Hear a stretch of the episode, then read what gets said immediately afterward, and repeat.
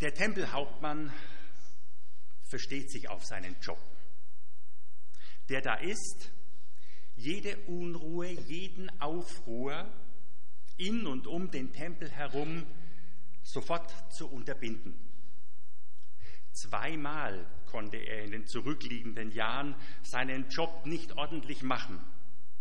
Und immer dann war es dieser Jesus, der da im Tempel gewesen ist und unter den Händlern einen Wahnsinnsaufruhr angezettelt hatte. Aber so etwas sollte ihm nicht noch einmal passieren. So als jetzt die Priester und Sadduzäer zu ihm gelaufen kamen und von einem Menschenauflauf in der Säulenhalle Salomos berichteten, wusste er sofort und genau, was zu machen sei. Die Situation unter Kontrolle zu bringen und die Unruhestifter in Gewahrsam zu nehmen. Und in diesem Fall war es gar nicht schwer, die Unruhestifter zu identifizieren. Alle Leute im Tempel hatten nur Blick auf diese drei Männer. Zwei einfach gekleidete Leute, hm, sie mögen wohl Fischer sein, und einen wie verrückt herumspringenden irren Vogel, der halt, ist das nicht der Gelähmte, der an der schönen Pforte die ganze Zeit saß? Egal. Hier läuft etwas aus dem Ruder und dazu bin ich ausgebildet und beauftragt. Ordnung schaffen und die Ordnung wiederherstellen. Ihr beiden kommt jetzt mit. Ihr seid verhaftet und steht unter meinem Gewahrsam. Die Pharisäer, Schriftgelehrten und Sadduzäer sind jetzt erst einmal zufrieden. Jetzt ist erstmal die große Euphorie hier gestoppt und unterbunden.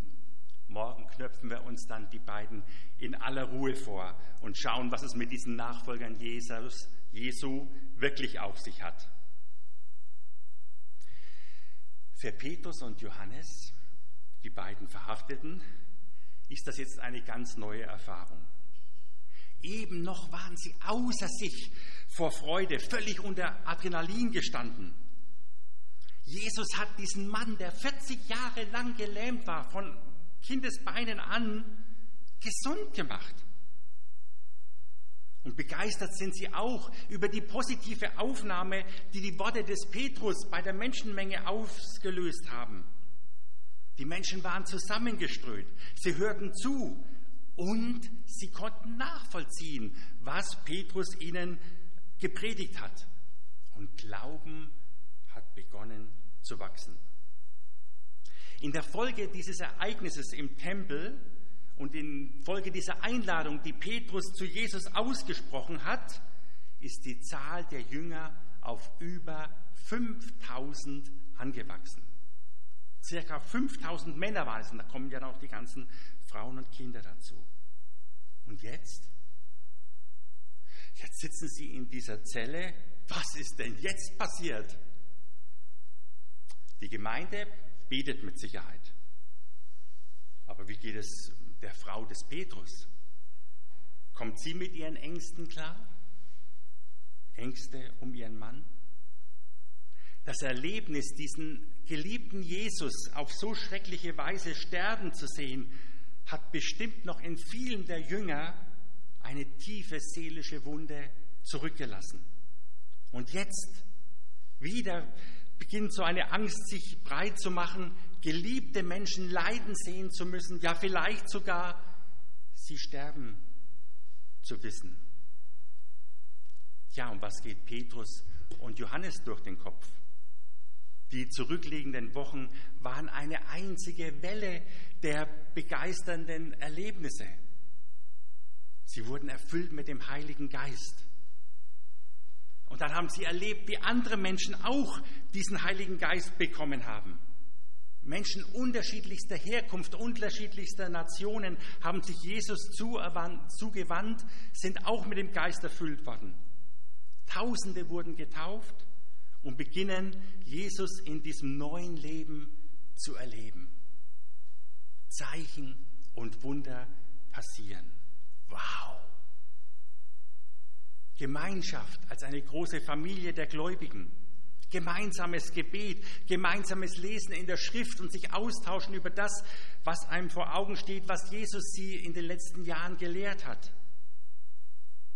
Und natürlich, wie gesagt, die vielen Zeichen und Wunder, die immer wieder zeigen, Jesus, der Lebendige, ist in ihrer Mitte, auf Gebet hin handelt er. Und jetzt? Hatte Jesus sie auf so etwas vorbereitet?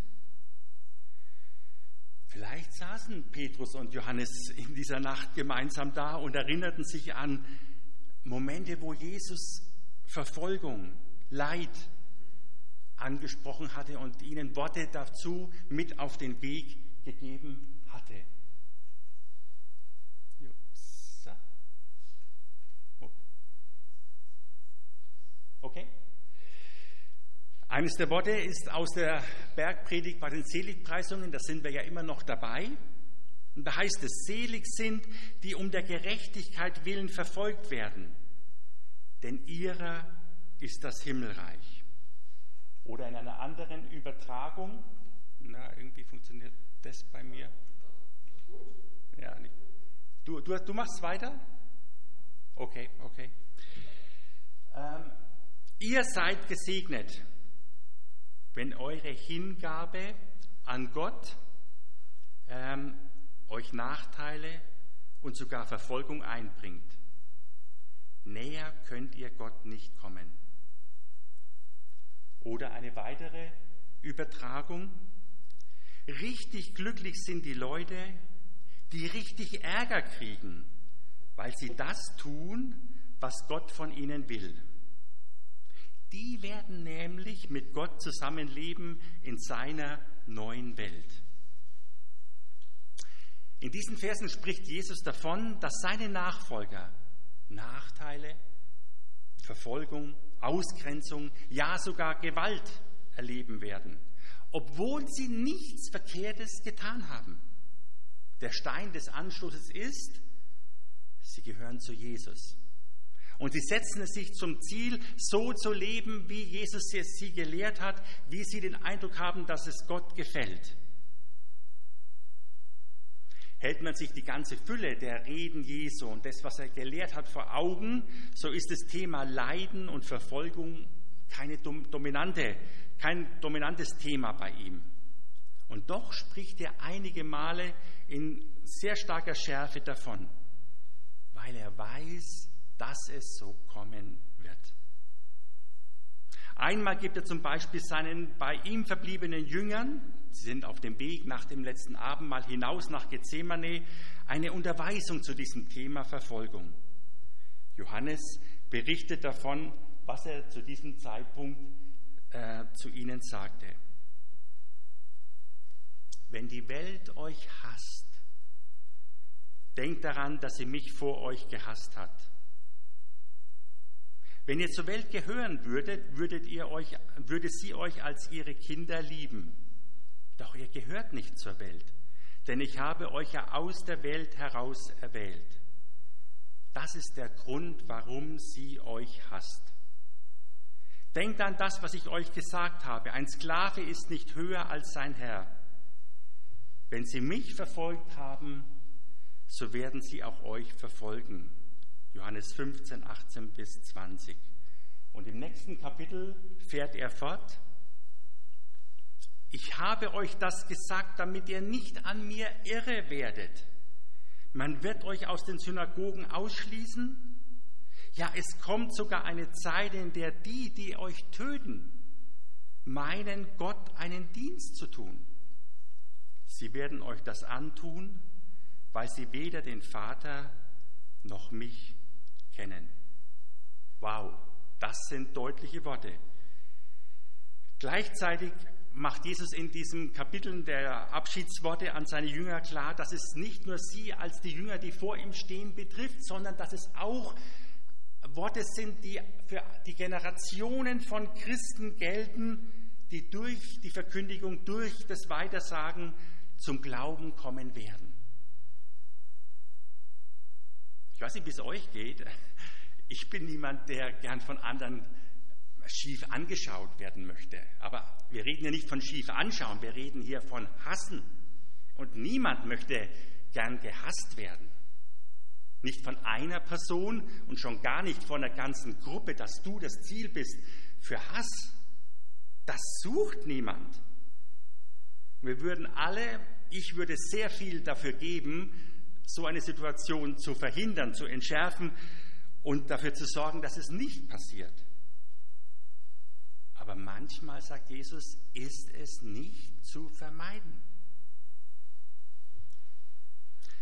Schauen wir zurück auf die letzten 2000 Jahre Kirchengeschichte, so ergibt sich immer wieder ein ähnliches Bild. Zum einen ist da eine Gesellschaft, in der Menschen zum Glauben kommen, Christen werden und die Gesellschaft außenrum nimmt Anstoß an ethiken Überzeugungen, die diese Christen haben.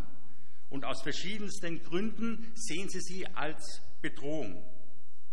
Oder aber die Gesellschaft sucht irgendeinen Schuldigen für ein Problem, das sie haben und machen diesen Schuldigen in dieser Minderheit in den Christen aus. Sehr ähnlich wie es die Juden auch durch die Jahrtausende erlebt haben, in unzähligen Pogromen, wo sie unschuldig ähm, das Ziel von Hass geworden sind. Aber in der Kirchengeschichte gibt es noch eine zweite sehr traurige Komponente. Die Kirche wächst, nimmt zu an Einfluss, nimmt zu an Macht und irgendwann im Lauf der Zeit wird sie zu einer politischen Macht, die in der Gesellschaft ein Machtfaktor ist, die Autorität hat, die über Wohlstand verfügt. Und gleichzeitig geht er eigentlich immer geistliches Leben verloren. Aber Gottes Geist hört nicht auf zu wirken. Und er beruft sich immer wieder Menschen, Einzelne, die zum Glauben kommen, die diesen Glauben weitergeben und neue Bewegungen entstehen, Erweckung entsteht. Abseits von der großen Kirche. Und diese echten Nachfolger stellen natürlich mit ihrer geistlichen Gesinnung und Lebensführung eine Bedrohung für die offizielle Kirche dar und letztlich hilft nichts anderes oder half der Kirche nichts anderes, als diese Bewegungen als Ketzer zu brandmarken, auszurotten oder zumindest zu vertreiben. Bis zum 15. Jahrhundert waren in dieser Angelegenheit die römisch-katholische Kirche, aber auch die orthodoxen Kirchen sehr aktiv. Und die Liste der Glaubensbewegungen die ihr Blut gegeben haben, ist lang. Das sind die Bogomilen im Balkan, die Katharer in Südfrankreich, die Albigenser, die Waldenser, die Hussiten, um nur einige von ihnen zu nennen. Die wurden nun nicht aus den Synagogen ausgeschlossen, sondern aus der offiziellen Kirche ausgeschlossen. Unmöglichster Vergehen beschuldigt und wo man konnte und sie nicht zur Umkehr bereit waren, aufs Grausamste umgebracht. Und wir reden hier nicht von ein paar hundert Leuten, wir reden von Tausenden.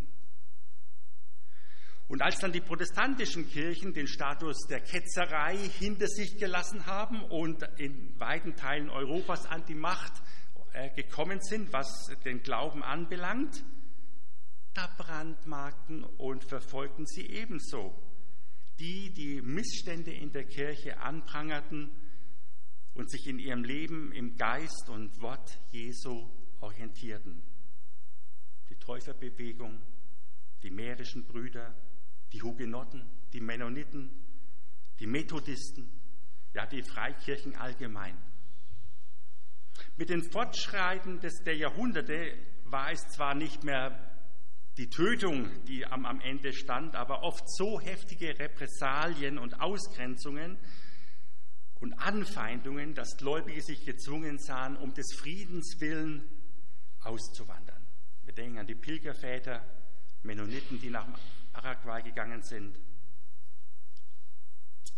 Und bei all diesen Fällen war es tatsächlich so, dass die, die Vertreter der offiziellen Kirche der festen Meinung waren, mit ihrem Akt der, mit der Verfolgung und der oft der Ermordung der Jünger Jesu Gott einen Dienst zu tun. Wenn man die Geschichtsbücher dieser Zeit liest, und ich habe hier mal ein bisschen was dabei,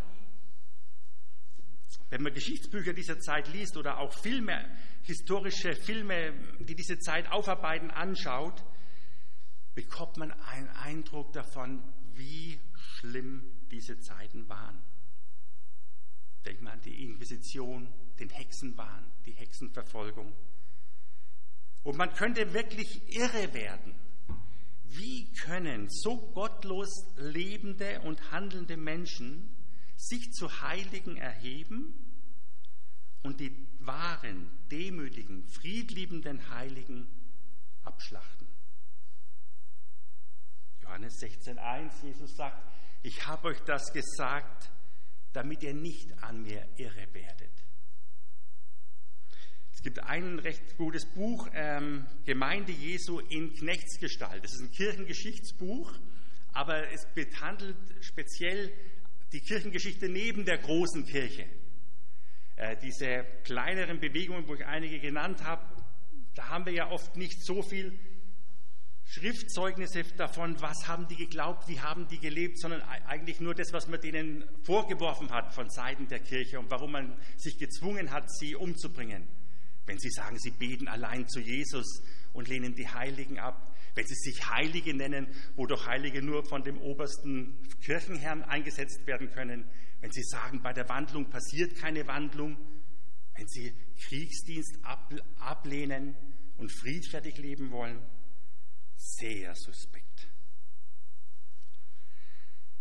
Heute erfüllt sich dieses Wort mit dem zu meinen, dass man Gott einen Dienst tut, besonders in den muslimischen Ländern, wo Menschen sagen, die Christen haben die Strafe Gottes verdient und ich bin wahrscheinlich beauftragt, diese Strafe nun auch zu vollstrecken. Als Jesus seine Jünger als Boden der Liebe und Verkündiger seines Reiches ausschickt, die frohe Botschaft weiterzusagen.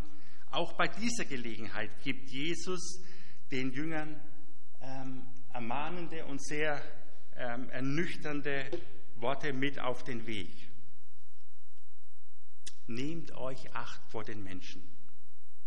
Sie werden euch in ihren Synagogen vor Gericht stellen und auspeitschen. Und weil ihr zu mir gehört, werdet ihr von Machthabern und Königen, vor, vor Machthaber und Könige geführt werden. Doch auch sie und alle Völker müssen ein Zeugnis von mir hören. Und wenn sie euch vor Gericht stellen, dann macht euch keine Sorgen, wie ihr reden oder was ihr sagen sollt. Sagt einfach das, was euch eingegeben wird. Denn nicht ihr seid dann die Redenden, sondern der Geist eures Vaters redet durch euch. Brüder werden einander dem Tod ausliefern und Väter ihre Kinder. Kinder werden sich gegen die Eltern stellen und sie in den Tod schicken. Und weil ihr euch zu mir bekennt, werdet ihr von allen gehasst werden. Selbst die Familienbanden, von denen man annehmen müsste, dass es die stärksten Banden sind, die es unter Menschen gibt, auch da macht der Hass auf die Verbindung eines Menschen zu Jesus nicht halt.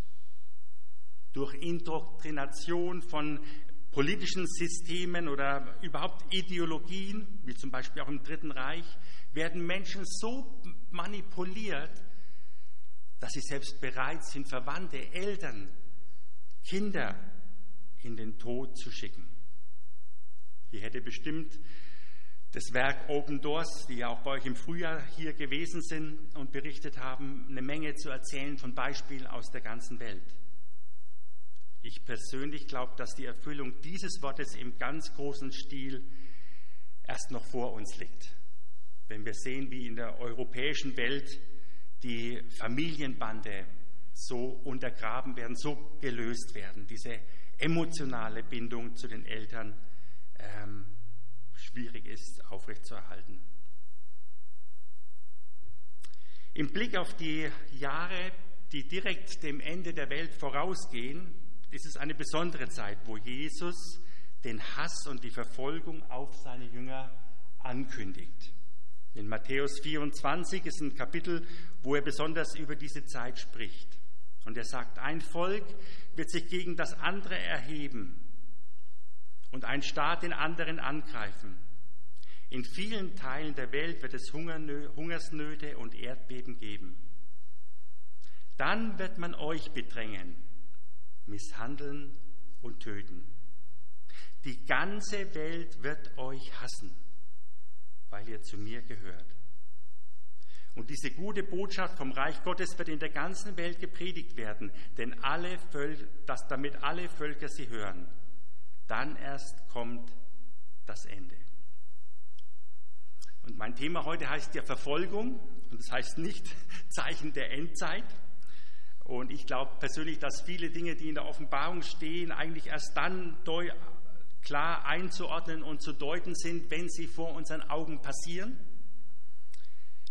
Aber eins ist klar, dass Dinge, die Johannes damals gesehen hat und der nur einfach aufgeschrieben hat, die für ihn unvorstellbar waren, und wir sie heute lesen und sagen, ja, das kann passieren. Ja, genau so, da gibt es, wir haben heute die Technik und Dinge haben sich in der Welt so entwickelt, dass das passieren kann, was hier geschrieben und angekündigt ist. Was uns natürlich unweigerlich zu der Frage bringt, wenn Jesus uns nicht im Ungewissen lässt, dass diese Zeiten der Verfolgung auf das Schlimmste kommen werden, was haben wir denn dann auch von ihm in der Hand, um in diesen Zeiten bestehen zu können? Und an diesem Punkt ist es gut, wieder zurückzukommen zu Petrus und Johannes, die die Nacht in der Zelle verbracht haben. Haben sie geschlafen? Haben sich unterhalten? Wenn wir einige Kapitel später lesen, wo Petrus nochmal im Gefängnis war, dann sehen wir, er hat einen sehr guten, sehr tiefen Schlaf gehabt. Jetzt bei seiner ersten Verhaftung weiß ich nicht. Auf alle Fälle werden sie am nächsten Morgen in den Saal geführt, wo sich alle religiösen Führer, alle, die was zu sagen haben, im Tempel versammelt haben. Das sind die Ratsältesten, das sind die Gesetzeslehrer, der hohe Priester Hannas, Kaiphas, Johannes, Alexander und all die anderen aus, der, ähm, aus dem hohepriesterlichen Familien. Der hohe Priester Hannas ist der, der jetzt Petrus genau fixiert, sich an sein rechtes Ohr langt und ihm sagt, ich sehe dich, wir haben noch eine Rechnung offen. Du hast meinem Diener Malchus das Ohr abgeschlagen, da im Garten Gethsemane. Dafür wirst du noch büßen. Das sind die Leute, die dabei waren bei der Verhaftung Jesu, die gegenwärtig waren, als er mitgenommen wurde. Und diesen Leuten stehen Petrus und Johannes jetzt gegenüber und sind in deren Visier im Fokus. Den beiden, denen durchaus bewusst ist, wie schnell sie damals in dieser Nacht gelaufen sind, sich versteckt haben, als Jesus abgeführt worden ist. Und Petrus steht noch ganz anderes Versagen vor Augen. Und jetzt werden sie angesprochen. Sagt es frei heraus, was ist hier passiert? Warum und wieso kann dieser Mann wieder laufen? Stammelnd und mit zittrigen Beinen beginnt Petrus flüsternd zu sprechen. Nein! In meiner Bibel steht es anders. Da heißt es, vom Heiligen, ups, okay, ja genau, stimmt, vom Heiligen Geist erfüllt, erwiderte Petrus, Führer des Volkes, verehrte Ratsälteste, wir werden heute wegen dieser Wohltat zur Rechenschaft gezogen dieser Wohltat an einem kranken Menschen. Wir werden gefragt, warum dieser Mann wieder gesund ist und laufen kann. Und nun sollt ihr alle es wissen und alle von ganz Israel. Es geschah im Namen Jesu, Christ, Jesu Christi von Nazareth, dem Namen dessen, den ihr gekreuzigt habt. den Gott aber wieder aus den Toten hat auferstehen lassen. In dem Namen Jesu steht dieser Mann gesund vor euch.